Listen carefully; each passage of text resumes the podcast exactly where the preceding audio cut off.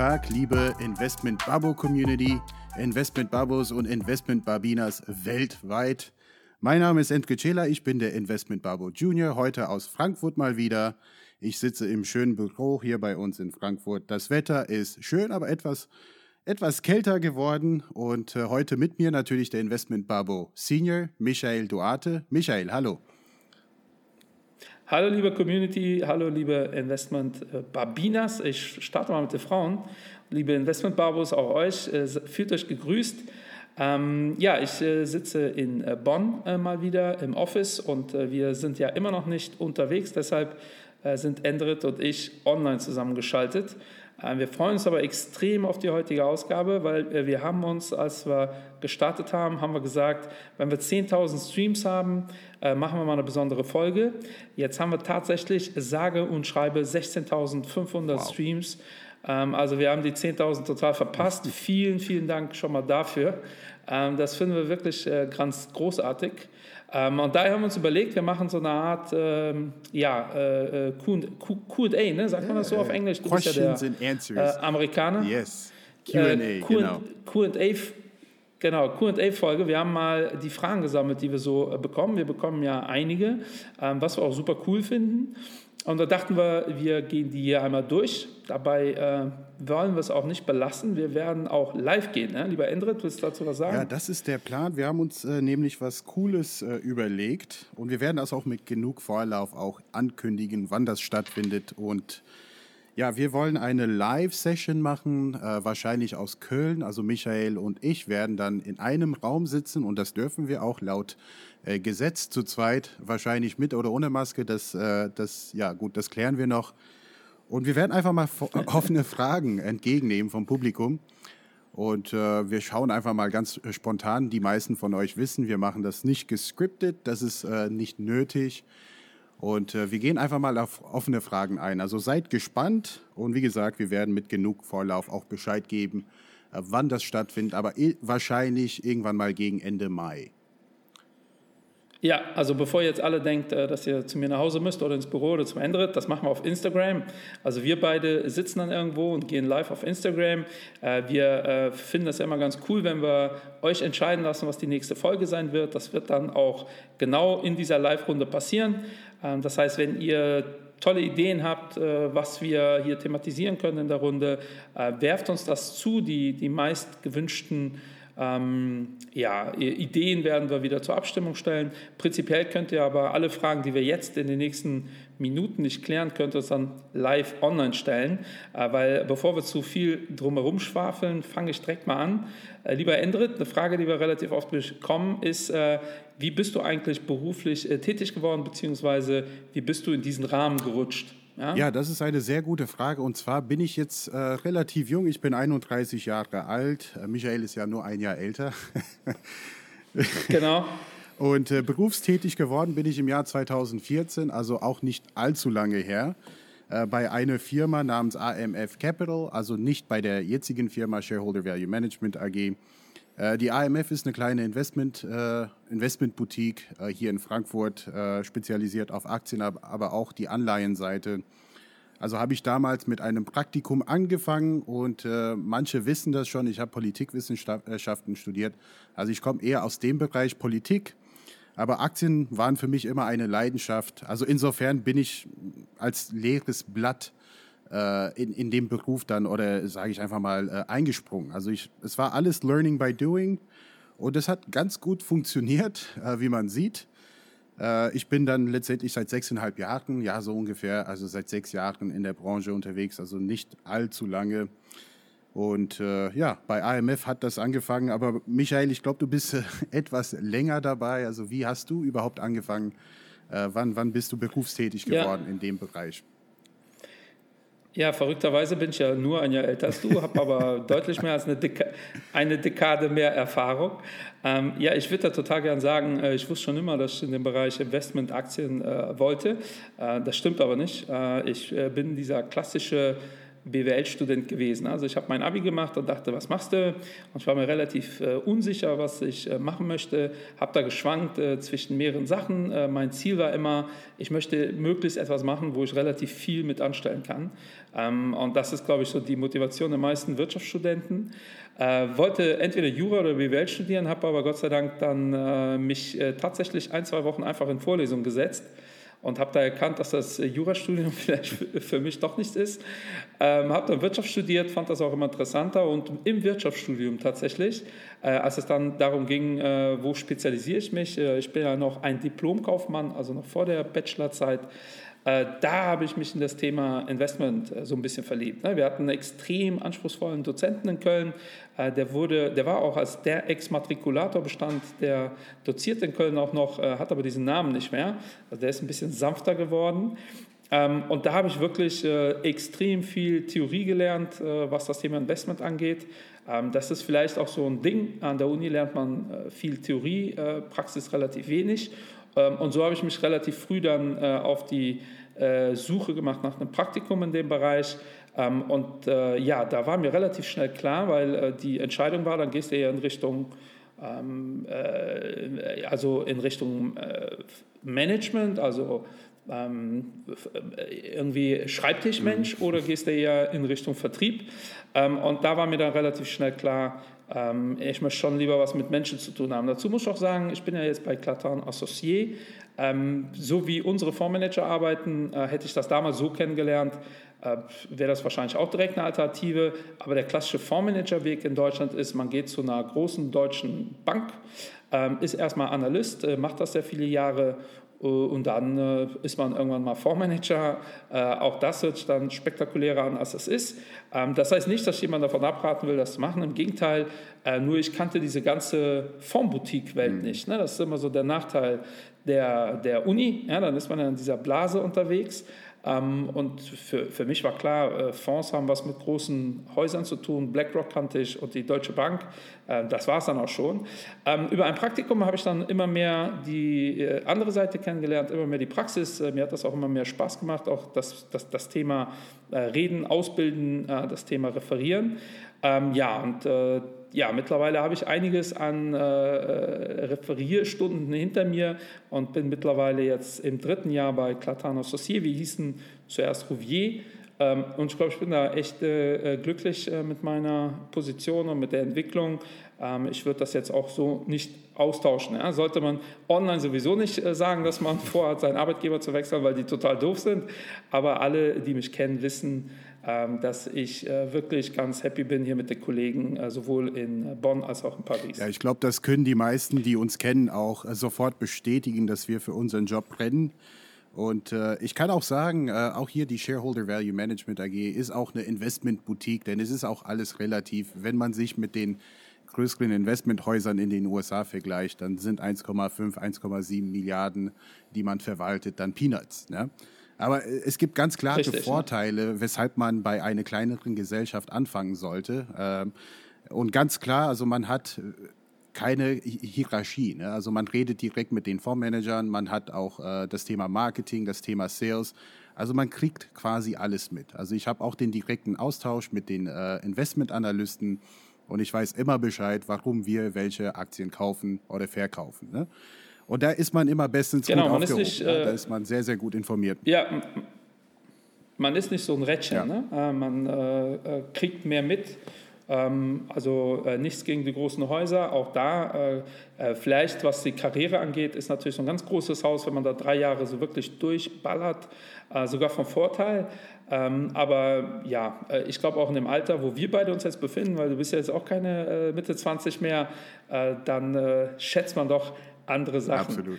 Ähm, eine Frage, die immer wieder kommt, ist äh, nach äh, unseren äh, Anlagen. Mhm. Äh, und da ist eine Frage, was war denn deine erste Aktie bzw. Transaktion? Ja gut, ich glaube, das wissen jetzt die meisten mittlerweile, die uns schon länger verfolgen. Äh, es war die Microsoft-Aktie im Alter von 16, auch ein äh, bisschen Information dazu. Ich bin in den USA aufgewachsen.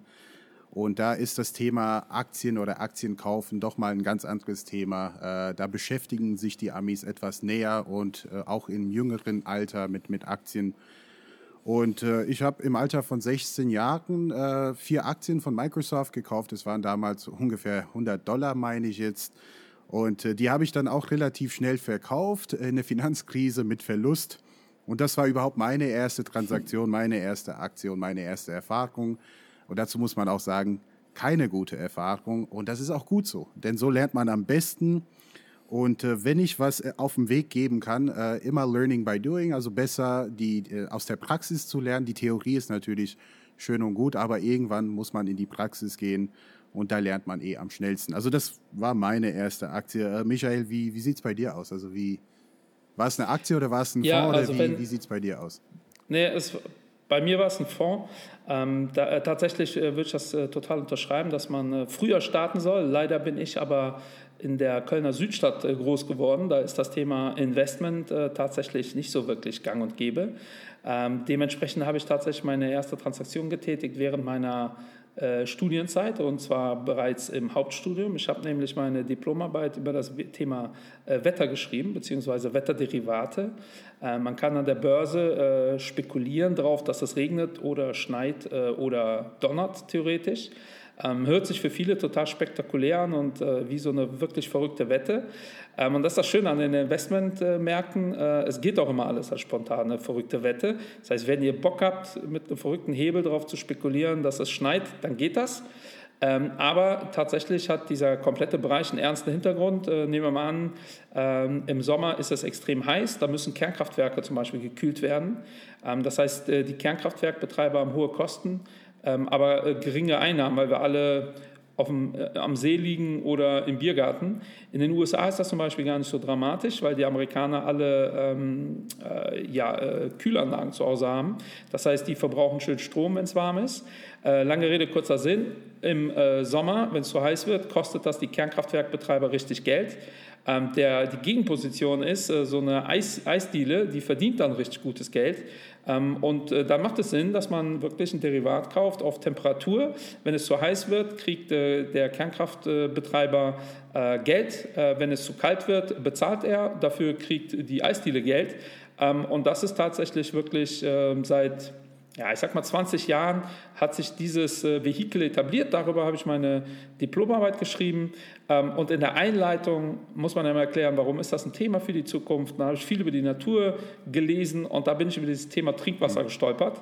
Ähm, und habe äh, tatsächlich dann mir gedacht, komisch, ne? es, ist, äh, es gibt Autoren, die sagen, es wird äh, einen Weltkrieg geben wegen dem äh, Trinkwasser, etwas, was wir in Europa gar nicht so wertschätzen. Äh, wenn man sich mal anguckt, wie das in der Welt aussieht, ist das schon ein extrem interessantes Thema und da habe ich tatsächlich 2004, 2005 einen Fonds gekauft, der sehr berühmt ist, auch eigentlich ziemlich gut bekannt in Deutschland mittlerweile, der in das Thema Wasser investiert. Ich hatte 1000 Euro, die habe ich investiert und die sind heute noch investiert, weil das ist, glaube ich, auch direkt die nächste Frage, äh, was ist die älteste Anlage? Also meine ist tatsächlich dieser äh, Wasserfonds. Ich habe den gekauft mit dem festen äh, Willen und der Absicht, das Ding behalte ich bis ich in Rente gehe.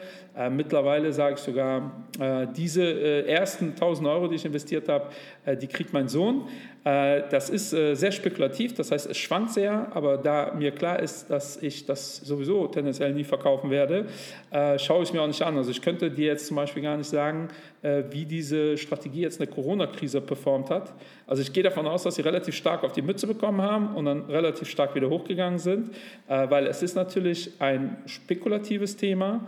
Ähm, es ist auch ein sehr äh, nachhaltiges Thema, also die machen das nachhaltig, also die wollen da kein Wasser kaufen und das irgendwie zum Höchstpreis verkaufen. Aber das ist halt, wenn man über so Themen redet, sich damit beschäftigt, dann äh, erweitert das auch mal das Horizont, weil äh, Wasser heißt auch Monitoring. Ne? Also ist ganz wichtig, dass man überprüfen kann, wie sauber das Wasser zum Beispiel ist. Es gibt sehr viele Unternehmen, die Geld damit verdienen.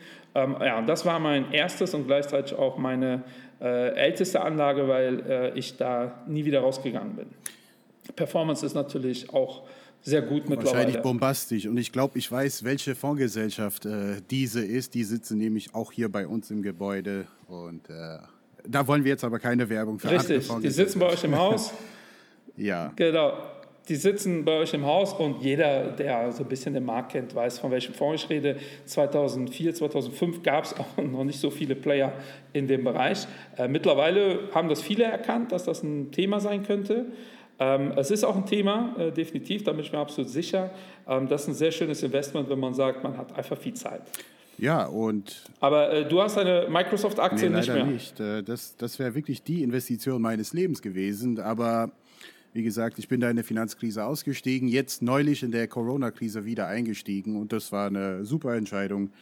Äh, meine längste Anlage, beziehungsweise wo ich am längsten investiert bin, ist tatsächlich ein Produkt von uns hier, der Frankfurter Aktienfonds für Stiftungen. Und ich sage das nicht nur so, ich habe einen Sparplan seit über drei Jahren drin und äh, den werde ich auch wahrscheinlich, äh, ja, bis ich 60 bin, hoffentlich, ne, auch beibehalten. Das ist der Plan. Das ist der Plan. Aber auch da bin ich flexibel und aktiv. Und äh, ja, der, die, die, die nächste Frage, die man auch sehr oft hört, oder zumindest in unserer Richtung, was ist dann der größte Fehler bei der Geldanlage überhaupt? Also was ist der Fehler, den die meisten Menschen bei der Anlage machen? Oder was war unser größter ja, Fehler? Glaub, ist auch, darauf ist es natürlich auch bezogen. Also vielleicht fangen wir erstmal damit an. Was war unser größter Fehler? Oder haben wir nie Fehler gemacht? Also mein größter Fehler da kann ich sagen, äh, mein größter Fehler war tatsächlich äh, verpasste mhm. Chancen. Ähm, ich habe noch nie irgendwo Geld investiert und das ist äh, äh, nichts mehr wert. Ähm, man muss dazu sagen, ich bin relativ konservativ als Anleger ähm, und auch konservativ ist wieder so eine Definitionssache. Ne? Äh, also wenn äh, mein Vater sagt, er investiert konservativ, dann redet er vom ja. Sparbuch. wenn ich sage, ich investiere konservativ, dann rede ich von Aktien ähm, weil äh, ich ähm, habe äh, Geld äh, auf keinem Sparbuch. Ähm, natürlich Geld, was ich kurzfristig brauche, das ist äh, so, äh, das ist halt nicht investiert, das liegt da. Ähm, alles andere ist tatsächlich in mhm. Aktien, ne, wo ich sage, äh, ich habe da Zeit. Aber äh, weil wir die Investmentbarbos sind, denken viele, wir wären so Daytrader oder äh, würden verrückte Optionsscheine äh, kaufen.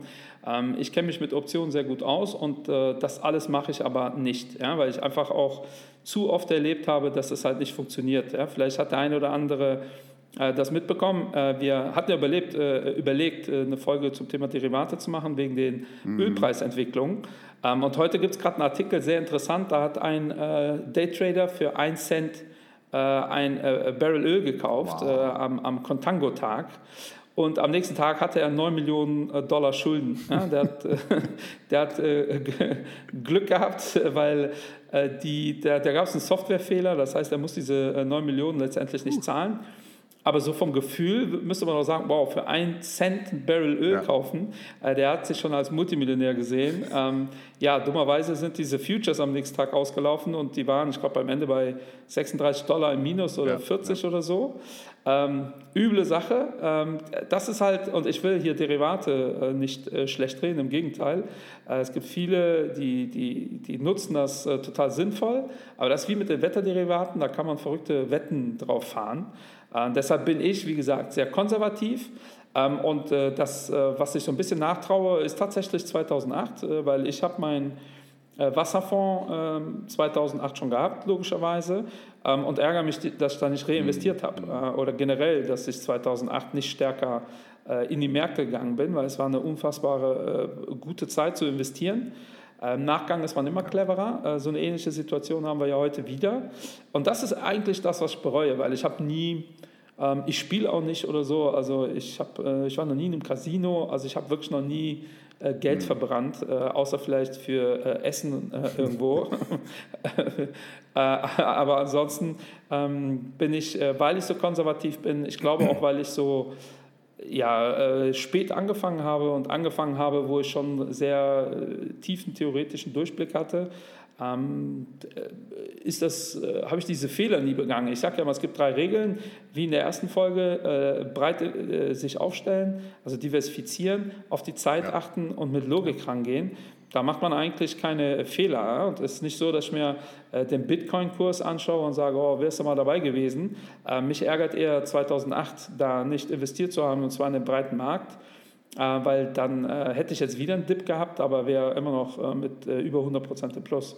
Ähm, und das ist das, was ich so bereue. Ansonsten habe ich keine, keinen Griff ins Klo gemacht. Wie sieht es bei dir aus? Du, äh, bei mir sieht es genauso aus. Also verpasste Chancen auf alle Fälle und äh, nicht früh genug den antizyklischen Gedanken gelernt zu haben. Ne? Also es hieß meistens, äh, ich bin mit dem Strom gelaufen ähm, und dann hat man den Finger weg von Aktien gelassen, von wegen, ah ja, die Finanzkrise, äh, da war ich jetzt auch keine 16 mehr. Ne? Also da hätte man jetzt nicht alles verkaufen, ganz im ja. Gegenteil, man hätte was nachkaufen müssen. Äh, und das, das ist ganz klar der größte Fehler. Gut, hin und wieder. Hier hat man auch äh, einige Aktien äh, gekauft und mit der Zeit festgestellt, gut, da, da, daraus wird nichts. Also jetzt neulich auch in der Corona-Krise ähm, hatte ich eine gewisse Hoffnung, was das Thema Lufthansa, was die Aktie angeht.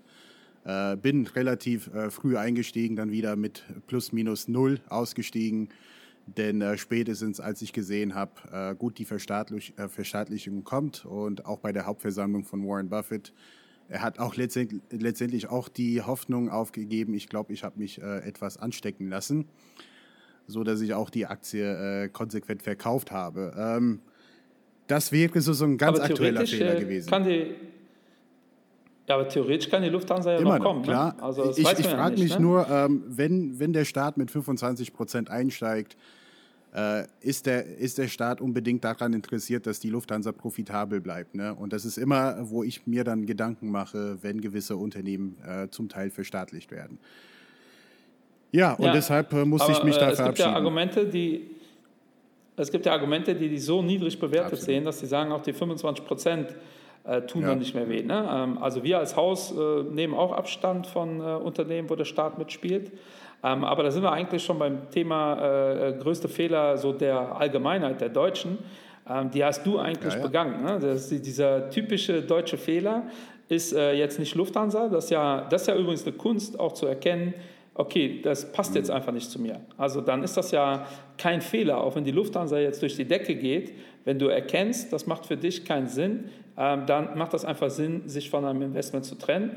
Das, was du aber mit der Microsoft-Aktie gemacht hast, das ist, würde ich jetzt sagen, typisch mhm. deutsch. Ja, also diese, ähm, die, die, irgendwas läuft total super, dann geht man da rein, äh, beschäftigt sich, äh, das unterstelle ich jetzt nicht dir, aber äh, also die breite Masse macht das so, dann geht man da rein, weil man will ja dabei sein. Ne? Man will äh, die Performance, die der Nachbar hat, möchte man auch haben. Ähm, und wenn es dann runtergeht, dann geht ja. man wieder raus. Also genau dieses super prozyklische Verhalten, das haben wir auch mit der Telekom-Aktie gesehen, äh, das äh, war so ein Massenphänomen. Ähm, und leider sind das, du bist ja Gott sei Dank in den USA aufgewachsen, das heißt, du hast erkannt, das war ein Fehler. Äh, ähm, und ja, bist äh, wieder reingegangen. Äh, leider ist der Durchschnittsdeutsche sagt dann gerne, okay, das war's für mich, dieses ja. Thema Investment will ich eigentlich nichts mehr zu tun haben, das ist alles nicht so ganz koscher. Ähm, und das ist halt super schade, ne? weil du hast Warren Buffett erwähnt und Warren Buffett hat im Schnitt über 15% Rendite mhm. erzielt. Und das seit 55 Jahren. Ähm, und trotzdem, logischerweise, hättet ihr Warren Buffett oder Berkshire Hathaway gekauft 2007 und 2008 äh, wärt ihr dann rausgegangen, mitten in der Krise, würdet ihr jetzt auch sagen, hört mir auf mit Warren Buffett, äh, der hat irgendwie, äh, mit dem habe ich 20% Minus gemacht. Ähm, das ist dann nicht Warren Buffett schuld, sondern man selbst. Ja, und genauso, das ist ja das, was dich unterscheidet von so dem Durchschnittsdeutschen. Du sagst ja immer noch, Microsoft ist deine absolut, Lieblingsaktie. Ja, obwohl du eigentlich gar kein so positives äh, Erlebnis hattest äh, mit denen, hast aber erkannt, dass es eher an dir liegt und nicht an der Firma. So, und das ist halt tatsächlich, ich habe schon Pärchen erlebt, die dieselben Aktien haben, äh, nur halt zu unterschiedlichen ja. Zeitpunkten gekauft. Und der eine sagt, boah, super Aktie, und der andere sagt, äh, hört mal auf, die, der, diese Firma ist total Schrott. Ja, dabei ist das dieselbe Firma. Nur natürlich, die eine äh, äh, Person hat vielleicht ein halbes Jahr früher gekauft oder später. Da sieht die Rendite ganz anders aus. Ähm, und dann neigt man dazu, kurzfristig da äh, so eine Meinung zu, äh, sich zu bilden. Und das finde ich immer Und du sagst es, Michael, das ist wirklich die große Kunst, die eigenen Fehler zu erkennen und daraus zu lernen. Und da gibt es auch eine interessante Statistik, denn zu 70 Prozent äh, sprechen Menschen nur über erfolgreiche Geldanlagen. Äh, über die Fehler redet man nicht. Ne? Und äh, ich muss mal äh, diese Statistik noch finden, die ist auch relativ alt. Aber in den meisten Fällen, wo wir miteinander reden, also wir, wir, wir, wir gehen ganz konkret auf diese Frage ein, was haben wir für Fehler gemacht. Ne? Und wir haben jetzt gesagt, dass wir haben jetzt äh, verpasste Chancen, das sind auch Fehler. Aber in den meisten Fällen sagen die meisten äh, Anleger oder Investoren, Börsianer und so weiter und so fort, nö, also ich habe äh, mit Tesla so und so viel verdient oder ich habe mit Bitcoin so und so viel verdient, aber es gibt leider. Das ist nicht nur bei Aktien so. Ich glaube, das ist ja generell so. Ähm, das ist auch äh, bei äh, Pokerspielern so, ne? dass die ja lieber erzählen, dass die am Wochenende 1000 ja. Euro gewonnen haben oder 100 oder 200, dass die die fünf Wochenende davor äh, so viel verloren haben. Das fällt dann weg. Ja? Man betrügt sich da ja auch so ein bisschen ja. selbst. Ne? Also das ist äh, immer wieder dasselbe. Äh, eine Frage, ja. die immer kommt, ist, welche Aktie findest uh. du spannend? Ja, tu offensichtlich nicht. Gibt es eine Aktie, äh, und da müssen wir hier wirklich klar sagen, das sind keine Anlageempfehlungen, die wir machen. Äh, lasst euch da wirklich beraten. Wir versuchen nur ganz grundsätzliche Themen aufzugreifen. Aber gibt es eine Aktie oder eine Branche, die du, da, die du gerade Absolut, sexy also sehr, sehr sexy ist das Thema IT-Sicherheit. Also mal abgesehen mal von Microsoft, das ist meine Lieblingsaktie ist, das dürfte jedem äh, mittlerweile auch bekannt sein. Aber das Thema der IT-Sicherheit, das ist ein Thema, was immer relevanter wird, was die Zukunft betrifft. Denn äh, es gibt sogenannte Cyber-Attacks äh, in, in, jeder Hinsicht. Ne? Und äh, wahrscheinlich hat jeder von uns mal so eine E-Mail bekommen. Ich habe sie bei dies und das und das erwischt und äh, falls das nicht rausgehen sollte, da, Ach, ja, da gibt es äh, viele, ja, viele genau. Themen. Ja? Und das Thema der IT-Sicherheit ist unglaublich äh, sexy für die Zukunft. Und eine Aktie, die ich besonders spannend finde, ähm, das ist dann die Seconet. Wie gesagt, das ist hier keine Aktien- Empfehlung. Wir haben tatsächlich die Seconet bei uns im Portfolio. Und äh, ja, was macht die? Die macht IT-Sicherheit für die Bundeswehr, für die Bundesregierung, für die Bundespolizei. Also da merkt man, das ist ein toller Kunde, sie sind zahlungsfähig. Aber äh, die Seconet hat einen ganz klaren Wettbewerbsvorteil. Es kann jetzt kein Anbieter aus China um die Ecke kommen und sagen, ja wir bieten das aber zu einem günstigeren Preis an. Also nicht für die Bundesregierung. Ne? Also ja. ich glaube, das hat man soweit verstanden. Ja. Und diese Aktie ist in der Corona-Krise ziemlich hart, aber auch nicht, äh, ja, äh, meiner Meinung nach oder unserer Meinung nach, ist äh, diese Aktie nicht richtig abgestraft worden. Also beziehungsweise, wie sagt man das so schön, also zu Unrecht abgestraft worden. Ne? Zu, zu Unrecht, Unrecht denn äh, ja. deutsche Sprache ist nicht meine Muttersprache, das dürfen die meisten auch schon kennen. Äh, sie hat ungefähr 40, 50 Prozent abgegeben, naja, 40 eher, und die, die Aktie hat sich auch sehr, sehr schnell wieder erholt. Also wer da unten zugeschlagen hat, also liegt schon mit 70 Prozent äh, vorne, jetzt schon. Also die ist wieder auf einem All-Time-High. Denn äh, wie das so ist, wenn die Krisen kommen, werden auch alle Unternehmen abbestraft. Und äh, das war auch das Thema bei Secunet, mal abgesehen äh, davon, dass es eine tolle Firma ist, Eigentümer geführt ist und, und so weiter und so fort. Also ich glaube, das Thema ist für die Zukunft super spannend, aber auch Pharma ist super interessant, das ist auch klar. Ähm, und das Thema Wasser. Ne? Das, das Thema Wasser finde ich jetzt persönlich ja. äh, eine der wichtigsten Themen der Zukunft und wahrscheinlich wolltest du vielleicht darauf eingehen. Ich glaube persönlich, es nee, wird nicht. auch also, eine Commodity werden find, künftig äh, und deshalb ja. Ja, ja, also es ist, es ist eine Commodity. Ich habe mich mit dem Thema mhm. Wasser ja mal sehr intensiv äh, beschäftigt und äh, lese das halt auch immer mal wieder. Ähm, also wenn man überlegt, alleine wie wenig Trinkwasser es insgesamt gibt und äh, wie viel Trinkwasser wir beim Transport mhm. verlieren, allein das sind schon ganz heiße Themen. Ähm, aber natürlich alles, was du gerade gesagt hast, finde ich auch sexy. Also generell das Thema Digitalisierung. Ah, da gibt es ja einige Player. Äh, vielleicht hat der eine oder andere ähm, das mitbekommen. Äh, wir sind ja hier gleichzeitig auf Zoom unterwegs und ich, mir geht es jetzt gar nicht, also die Zoom-Aktie zum Beispiel würde ich jetzt gar nicht kaufen, weil ich glaube, die wurde sehr gehypt. Aber äh, noch viel stärker als Zoom ist Zoom Technologies hochgegangen. Äh, Zoom Technologies, eine Company, die irgendwelche äh, Handy- ähm, Bausteine fertigt, haben halt mit Zoom nichts zu tun, aber wir sind über 1000 Prozent gestiegen, äh, weil die äh, Menschen dachten, dass wir Zoom die Plattform, über die man Videochats machen kann. sowas finde ich persönlich immer sehr interessant. Das zeigt, wie ernst die Menschen oft das Thema Geldanlage nehmen, äh, weil dann googeln die kurz und kaufen irgendwas. Ne? Also ähm, prinzipiell finde ich aber Digitalisierung äh, sehr interessant, auch äh, was du gerade erwähnt hast, das Thema mhm. Pharma. Ähm, prinzipiell finde ich aber immer interessant das Thema Frontier Markets mhm. und Emerging Markets. Äh, wenn wir uns überlegen, dass wir jedes Jahr äh, mehr Menschen auf der Welt werden, wir werden wahrscheinlich in den nächsten zwei, drei Jahren acht Milliarden Menschen sehen. Ähm, es kommen jedes Jahr 80 Millionen Menschen aktuell dazu. Ähm, hauptsächlich in den Schwellenländern und in den Frontier Markets. Ähm, und äh, ich sage immer so, für die nächsten zehn Jahre Digitalisierung super.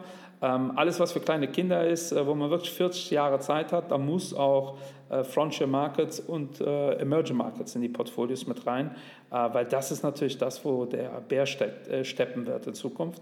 Ähm, alleine so ein Land wie Indien, die sind im Schnitt, glaube ich, 24, äh, irgendwie knapp eine Milliarde Menschen, bei dem Wachstum, was die da haben. Und natürlich trifft die so eine Krise aktuell relativ hart. Ähm, aber auf dem Zeithorizont von 30, 40 Jahren ähm, ist äh, diese, diese Bewegung einfach nicht aufzuhalten. Und das sind so ähm, meine Lieblingsthemen momentan, äh, wobei ich dann auch ganz klar unterscheide. Ich bin ja der konservative äh, Investor, wie das letzte Mal gesagt, Ping An und Danone. Ping An wäre jetzt China. Aber das ist für mich sehr, ein sehr konservatives Investment. Nur weil die in China sind, heißt das nicht, dass das nicht konservativ ist. Also versuche ich da wirklich die Sachen so ein bisschen differenziert zu Aber betrachten. keine von uns hat hier wohlgemerkt Blockchain-Technology gesagt, ne? War das jetzt mit Absicht? Ja, obwohl, das finde ich, auch sehr nicht. interessant. Also ich finde das super spannend, aber irgendwie ist es... Nee, tatsächlich nicht. Aber, aber, aber das ist gut, dass das so reinwirfst, weil es ja auch eine Frage, ne? wie wir zu Kryptowährungen ja. stehen. Ähm, und ich finde äh, die Blockchain-Technologie ja. super interessant. Aber der Grund, warum ich keine Aktie genannt habe, ist, mir fällt auf Anhieb keine Firma ein, die mit dieser Blockchain-Technologie ähm, Geld mhm. verdient. Ja, also ähm, mir fallen jetzt viele Sachen ein äh, zum Thema Bitcoins. Der Bitcoin an sich ist ja ursprünglich ja nur ein Abfallprodukt der Blockchain-Technologie, ähm, damit die Menschen da ihre Rechner laufen lassen, damit diese Technologie läuft. Ähm, und deshalb glaube ich schon, dass die Technologie mhm. mega, mega äh, Einfluss äh, haben wird in Zukunft. Ähm, aber wer das äh, monetarisiert, das steht noch gar nicht das so steht wirklich noch in klar. den Sternen, das, ähm, da gebe ich dir recht. Da gebe ich dir recht. Äh, was haben wir hier? Aber, Schöne Fragen noch. Ja, äh, ja äh, Kryptowährung. Ne? Wie stehst du denn generell zu Kryptowährung? Du, da, Investierst du denn sowas? Also oder? persönlich noch nicht. Äh, deshalb sage ich noch nicht. Ich habe es immer noch nicht so ganz verstanden. Äh, diese ganze Mining-Geschäfte, also ich habe mich da natürlich da reingelesen und ich habe auch viele Dokus gesehen, aber für mich ist es noch nicht ganz klar, wie das so Hand in Hand mit den, äh, mit den Währungen äh, vorhanden geht, die es bereits gibt. Denn das darf man auch nicht vergessen, eine Parallelwährung darf es auch nicht geben, ja, das sagt auch die EZB. Und äh, das sagt auch die Fed in den USA, also eine Parallelwährung zu dem US-Dollar. Also da ist es auch ganz schön schwierig, äh, deshalb mache ich mir meine Gedanken, also wie sieht das in der Umsetzung aus? Also wie können wir in der Tat damit bezahlen eines Tages? Denn äh, wenn man die Volatilität beim Bitcoin sieht, und ich glaube, das ist letztendlich der größte Feind vom Bitcoin. Wenn es nach oben geht, das ist ja wunderbar. Aber wenn es nach unten geht, dann kannst du dann quasi innerhalb von einer Woche also auch deine ganze Kaufkraft verlieren. Also du kannst dann also wie kannst du damit bezahlen? Ne? Also wenn, wenn, wenn Bitcoin an einem Tag 20 Prozent steigt ja. oder 40 Prozent steigt oder und dann wiederum 30 Prozent fällt. Ne? Also das macht mich ein bisschen stützig. Ja, das, das ist auch ja. mein Thema. Ne? Also ich wurde 2017 äh, ganz extrem bei jedem Event auf Bitcoins oh ja. angesprochen. Ähm, und da habe ich mich mal wirklich reingearbeitet. Und äh, äh, wenn man sagt, ich kaufe keine Bitcoins und ich würde auch nicht investieren, ähm, denkt man immer, man wäre so total anti eingestellt. Das bin ich ja gar nicht. Ich, ich finde das eigentlich total spannend, was da passiert. Aber ich gehe generell nicht in Märkte, die äh, nicht so liquide sind. Ja, also äh, wenn es äh, so ein paar, drei, vier, fünf Investoren gibt, die, wenn die sagen, so, wir äh, verkaufen mal die Hälfte unserer Assets, äh, wenn das dafür sorgt, dass die Märkte einbrechen, ähm, da möchte ich nicht dabei sein, weil äh, ich gehöre nicht zu diesen drei, vier, fünf Leuten, die den Markt beherrschen. Ja, das äh, gilt im, äh, äh, man hört zwar immer wieder, wenn BlackRock will, dass äh, irgendeine Firma pleite geht, dann gehen die pleite. Ähm, warum? Weil BlackRock 6 Billionen äh, Dollar verwaltet. Ähm, das heißt, die haben Einfluss. Aber sogar BlackRock kann jetzt nicht ohne weiteres dafür sorgen, dass der DAX runtergeht.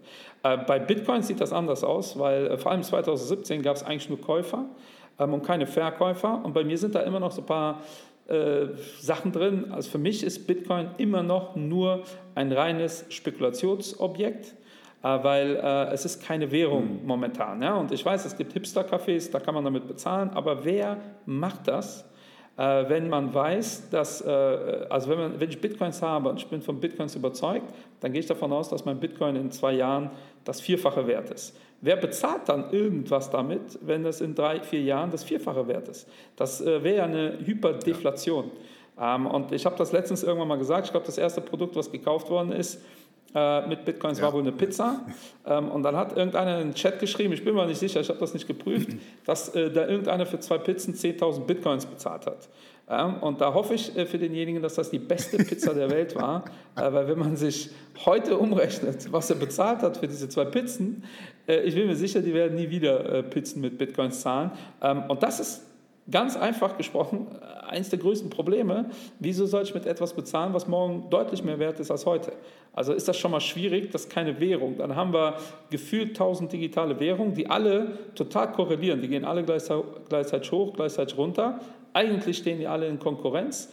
Das macht alles äh, nicht so wirklich viel Sinn. Ja? Und äh, ähm, ja, wenn man da spekulieren will und Spaß dran hat, äh, gilt dieselbe Regel wie immer. Breit aufstellen, sich diversifizieren, äh, Gewinne mitnehmen, übrigens auch etwas, was ich immer wieder sage, ähm, weil die meisten kaufen, haben Bitcoin gekauft bei 20.000. Ja, und dann hat sich das halbiert oder mehr als halbiert. Und, uh, äh, aber wenn wirklich jemand früh dabei war, ja, dann war immer die Frage, wann soll ich verkaufen? Äh, und ey, wenn ich 1000 Prozent Gewinn gemacht habe und ich habe da 1000 Euro investiert zum Beispiel, ey, dann nimm doch die Hälfte einfach raus. Dann hast du schon einen fetten Gewinn gemacht und wenn sich das jetzt halbiert, bist du immer noch im Plus. Also äh, ich kenne, oder leider ist der Mann verstorben, äh, ein, ein ein Investor, der mit knapp 90 verstorben ist, der hat äh, äh, mir immer gesagt, äh, von Gewinnmitnahme ist noch keiner arm geworden. Ähm, und das ist wirklich ein Tipp, den ich Ihnen mitgeben äh, kann und möchte, gilt auch für die Kryptowährung. Ähm, ich glaube, ändert nicht, haben aber klar gemacht, warum das für uns nichts ist, ja, warum wir da noch zu konservativ sind. Vielleicht ändert sich das.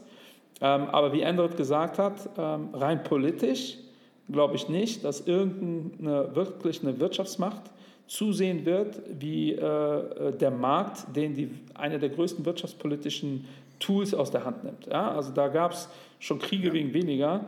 Ähm, deshalb kann ich mir nicht vorstellen, dass kurzfristig eine digitale Währung sich durchsetzt, die in privater Hand ist oder halt in gar keiner Hand. Ähm, ich glaube schon, dass sich eine digitale Währung durchsetzen wird. Ich bin mir aber eigentlich also ich gehe stark davon aus, dass die in irgendeiner Form staatlich äh, beteiligt Also Libra sein. scheint da ganz gute Fortschritte also als zu, äh, zu machen. Ne? Also ich kriege immer wieder Werbung von, von, von Libra ja. jetzt von Facebook. Also auch das scheint ein interessanter Ja, die machen immer wieder, genau, die machen immer wieder was, gehen immer wieder zurück, aber ihr könnt uns auch gerne was schreiben dazu, ne? weil ich weiß, äh, der Community gibt es oh, ja. super viele, die da äh, total affin sind. Ähm, wir werden, äh, äh, ja, über kurz oder lang werden wir auch eine Folge über Derivate machen. Äh, da werde ich mal aufklären, warum ich 2017 den Crash äh, gesehen habe, den Bitcoin-Crash. Ähm, ich kann es auch schon vorwe vorwegnehmen. Im ähm, November 2017 gab es dann auf einmal Futures auf Bitcoin. Ähm, und dann habt ihr die Kombination ein illiquider Markt und Futures und dann kommt ein Crash garantiert. Äh, weil, ja, das lassen wir einfach so als Cliffhanger für die Derivate-Folge einfach Gute mal so im Raum. Äh, Endrit, was haben, was haben wir noch für Fragen? Äh, wir haben hier eine sehr interessante Frage. Wenn ich jetzt ganz am Anfang meines Anlageplans stehe, wie sollte ich jetzt vorgehen? Ja, ich finde, da ist schon das äh, Wichtigste ist drin, äh, Plan. Ja, das ist, äh, ähm, äh, glaube ich, der, der, der, der wichtigste äh, Bestandteil dieser Frage. man sollte sich wirklich einen Plan machen, ja, weil also ich kenne sehr viele Depots, äh, die sehen aus wie Kraut und Rüben, weil man hat irgendwas gekauft, was man cool fand und dann kam irgendwas anderes, das hat man auch gekauft und irgendwann hat man 7000 Positionen und dann guckt man so als Externer da drauf und denkt so, äh, was ist denn der Plan hier? Ja, und äh, das ist wirklich das, was ich jedem an die Hand geben möchte. Ähm, also überlegt euch wirklich, wie wollt ihr eigentlich investieren? Ja, wie hoch soll eure Aktienquote sein? Äh, wollt ihr Asien äh, mit drin haben? Äh, wollt ihr eine Goldposition als Absicherung? Äh, wollt ihr äh, lieber kein Gold als Absicherung und äh, gar keine Absicherung? nehmen wir mal an, ihr habt 30 Jahre Zeit, dann ist die Frage, ob ihr überhaupt eine Absicherung braucht. wenn ihr keine 30 Jahre Zeit habt, gibt es mehrere Möglichkeiten, sein Depot abzusichern. mit Gold ist eine Variante, finden viele Investoren super gut. Andere sagen, Gold hat eigentlich intrinsisch gar keinen Wert. Ähm, das hört sich alles komplex an, ist es aber nicht. Also es äh, reicht ja mit äh, zwei, drei Fonds zum Beispiel zu starten. Mit Einzelaktien würde ich tatsächlich als wirklich so kompletter Beginner äh, wirklich vorsichtig sein, weil das Risiko da einfach nochmal höher ist. Dann habt ihr halt, wenn ihr drei Aktien kauft, drei Titel. Ne? Wenn ihr drei Fonds oder von mir aus ETFs habt, habt ihr irgendwas zwischen 100 und 2000 Titeln. Ähm, da habt ihr das Risiko einfach minimiert. Ähm, und äh, damit ihr das Timing-Risiko äh, verhindert, also dass ihr äh, genau vor Corona mhm. investiert, irgendwie einen Tag vorher, ähm, dann würde ich wirklich empfehlen, für den Anfänger mit einem Sparplan zu starten, weil da minimiert er das Risiko, zum falschen Zeitpunkt zu investieren. Auch wenn ihr sagt, ihr habt von mir aus 3000 Euro, die ihr investieren wollt, dann splittet diese 3000 Euro doch auf 12 Monate, dann investiert ihr 250 Euro im Monat. Wenn ihr dann 250 Euro investiert und dann kommt Corona, dann kriegt ihr für die nächsten 250 Euro relativ viele Anteile. Ja, da könnt ihr auch immer noch sagen, so jetzt packe ich die kompletten 2750, die da noch liegen, jetzt rein, weil jetzt ein guter Zeitpunkt. Ähm, die Wahrscheinlichkeit, dass ihr sagen werdet, ist relativ gering, weil ihr in dem Moment ja nie wisst, geht es weiter runter oder nicht. Ich, ich sage immer, die meistgestellte Frage in meinem ganzen Leben ist, äh, ist jetzt ein guter Zeitpunkt? Ja, wenn die Märkte oben sind, fragen das die Leute. Wenn die Märkte unten sind, fragen das die Leute auch. Und keiner weiß, was morgen ja. passiert. Ja, es gibt viele, die behaupten das, aber keiner weiß das. Und das ist das, was einem Anfänger, der anfängt wirklich zu sparen, äh, also ich habe es dann falsch gemacht. Ne? Ich hatte 1000 Euro, habe die komplett reingebuttert. Ähm, äh, tatsächlich war es auch, das war, müsste so 2,5 gewesen sein, ähm, auch kein schlechter Zeitpunkt. Es ging ja drei Jahre mhm. eigentlich nur bergauf. Äh, dann ging es richtig runter, da war ich auch im Minus. Äh, seitdem ging es wieder bergauf und egal wie stark es jetzt äh, äh, Corona-mäßig runtergegangen bin, also mit der äh, mit dieser Position werde ich nie wieder ins Minus rutschen. Ja? Dafür ist die Rendite schon viel zu hoch. Ja? Und das sind so die Tipps, die ich geben würde. Hast du da noch was du, Ich hätte das nicht besser sagen können. Äh, ich bin auch der festen Überzeugung, ein Sparplan ist deshalb besser, weil es ist halt für die Nerven schonend. Äh, da muss man jetzt nicht äh, mit dem Thema Timing sich beschäftigen, denn da tun sich die meisten auch relativ schwer. Wann soll ich jetzt damit anfangen? Und letztendlich die Antwort ist relativ einfach, jetzt. Ja, also die erste ja. Frage, ich bin wahrscheinlich was 30, 31 oder 25. Wie lange möchte ich das Geld anlegen? Und wenn die Antwort auf die Frage ist langfristig, dann sollte man jederzeit mit einer Geldanlage anfangen. Und um die Nerven zu schonen, dann sollte es auch ein Sparplan sein. Ne? Also natürlich gibt es auch viele Studien, die sagen, also mit einer einmaligen Geldanlage hat man eine etwas höhere Rendite aber das ist auch eine Stichtagbetrachtung, das muss man auch dazu sagen. Es sieht mal so aus oder mal so aus. Aber wenn man auch ruhig schlafen also möchte, eine, ist der Sparplan der richtige Weg. Es gibt eine akademische Studie, die hat belegt, dass der Cost-Average-Effekt, dass dieser Sparplan langfristig halt keinen mhm. Effekt hat. Äh, dass wir, wenn wir da einen Effekt haben, dass das Zufall ist. Aber das ist so eine typische mathematische mhm. Uni-Studie. Äh, weil äh, ich sage halt immer wieder, wenn ich so jemanden kennenlerne, und nehmen wir mal an, ihr investiert 50 Euro im Monat ja, äh, für 40 Jahre. Dann habt ihr nach 40 Jahren, keine Ahnung, 2000, so knapp 20.000 Euro investiert, 24.000, ne Quatsch, 50 Euro im Monat, das ist 600 im Jahr, 6.000, ja doch, 24.000 Euro habt ihr dann investiert, so nach 40 Jahren. Bei einer vernünftigen Rendite habt ihr irgendwie 100.000 Euro da drin. Wenn jetzt im letzten Jahr ein 50% Crash kommt, dann halbiert sich das Geld auf 50.000. Dann ist natürlich der ganze Cost-Average-Effekt, den ihr über 40 Jahre habt, ja. für die Katz. Aber ich garantiere euch, wenn ihr 40 Jahre lang investiert habt und ihr habt 40 Jahre lang eine vernünftige Rendite erzielt, dann seid ihr im 40. Jahr, obwohl ihr an diesem Beispiel gerade 50.000 Euro verloren habt, seid ihr relativ entspannt. Weil ihr habt 40 Jahre lang gesehen, ey, das funktioniert. So, und dann macht ihr nämlich Folgendes, dann werdet ihr, wenn ihr nicht gerade eine Weltreise plant, nehmt ihr so viel Geld aus dem Portfolio, wie ihr gerade zum Leben braucht und den Rest mhm. lasst ihr einfach investiert. Aber im ersten Jahr, da habt ihr gerade mal 600 Euro eingezahlt. Und jetzt kommt der, 6, der 50% Crash im ersten Jahr, dann könnte ich sagen, entspann dich, du hast ja nur 300 Euro verloren. Aber ihr habt diese Erfahrung ja noch nicht gemacht. Und deshalb ist die Wahrscheinlichkeit viel, viel höher, äh, dass der Kunde im ersten Jahr seinen Sparplan kündigt. Ja, das heißt, sogar bei einem Sparplan haben wir den Effekt, dass die Menschen aus Panik rausgehen. Ja, genauso wie Endrit äh, mit seiner Microsoft-Aktie. Und dafür ist der Sparplan ja. wichtig. Ja, weil wenn man alles heute investiert und morgen halbiert es sich, da müsst ihr wirklich Kopfmenschen sein, zu sagen, ach, egal, äh, ich habe ja eh total viel Zeit. Ähm, hier alle Studien sagen, ist völlig wurscht, passt schon. Die meisten Menschen werden sagen, oh mein Gott, ich habe einen Fehler gemacht, raus da. Und das ist halt genau dann äh, das Fatale, dann habt ihr die Verluste realisiert. Und deshalb bin ich ein großer Cost-Average-Fan, obwohl Studien belegen, dass das äh, nachhaltig eigentlich nichts bringt, aber äh, rein emotional bringt das halt sehr, sehr viel, weil die Menschen ähm, eher dadurch ja, investiert bleiben. Investiert, ja, und das würde ich, also ich ja, mache es genauso. Absolut. das ist äh, die Antwort auf die Frage. Du, Michael, die Zeit ist relativ fortgeschritten. Wir machen eine letzte Frage, ja. würde ich sagen. Oder was? Genau. Richtig. Welche willst du? Ich habe ja, so ich habe auch noch stehen. einige. Äh, also such, was, also such du dir eine aus.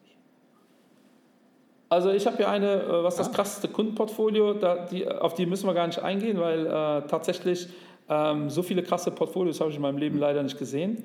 Äh, die meisten Portfolien, die irgendwie so zusammengebastelt werden, sind nicht großartig. Also ich glaube äh, tatsächlich, so viele krasse Portfolien äh, gibt es nicht. Und was heißt krass? ich sage immer, das ist eine Handwerkskost. Äh, entweder ein Depot ist gut oder nicht, aber dieses krass, äh, als ob, da, als ob man da so irgendwelche Jackie Chan-Moves machen könnte, das ist Quatsch. Ich finde gut die äh, Frage, wie kann man ein Portfolio vor Volatilität schützen?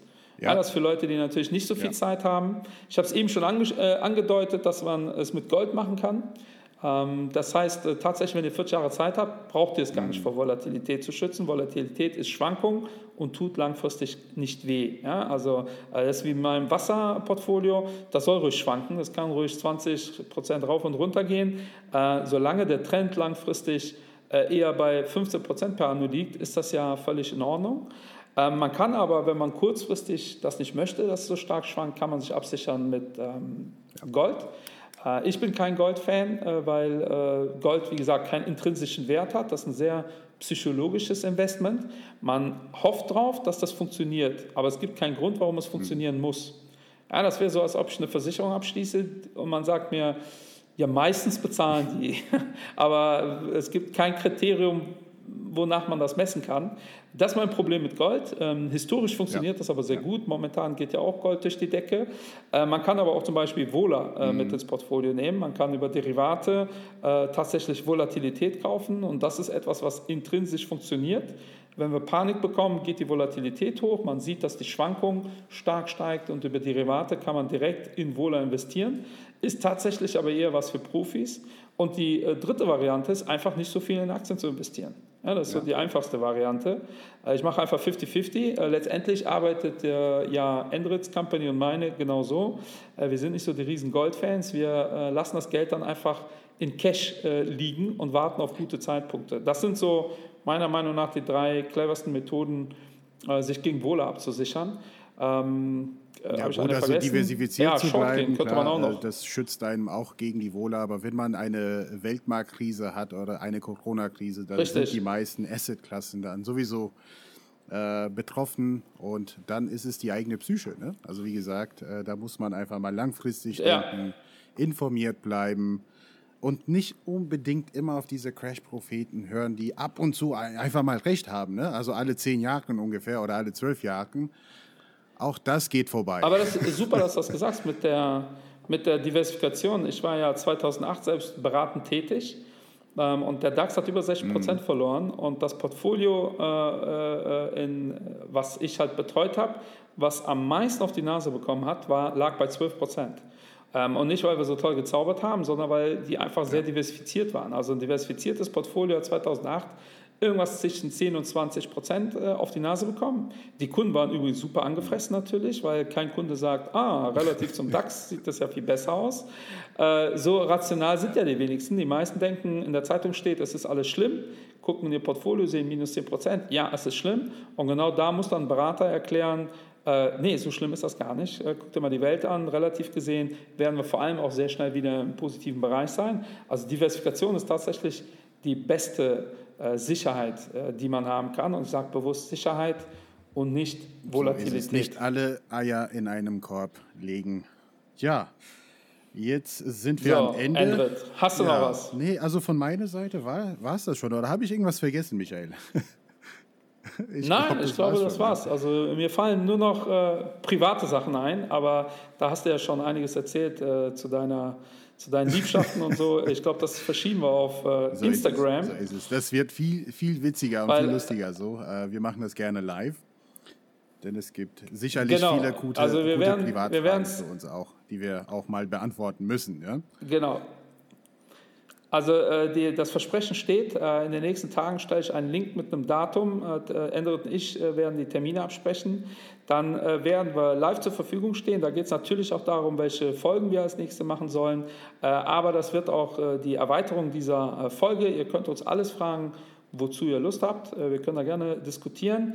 Ähm, ja, von meiner Seite war es das. Lieben Gruß aus Bonn. Und liebe und Grüße Endrit, aus hast Frankfurt. Hast einen englischen Spruch? Ah, englische Sprüche. Boah, you're putting me on, under pressure, man. Uh, nee, ich habe keine Sprüche jetzt gerade drauf. Bleiben Sie einfach mal gesund. Und äh, ja, aus der Vola kommt die Cola, ne? Also so sagt man ganz schön. Also das Thema Volatilität, so viel dazu. Keine Angst, es ist eine geile Chance. Nutzt sie und bleibt langfristig investiert. The Investment Doubles checking out. Bis zum nächsten Mal.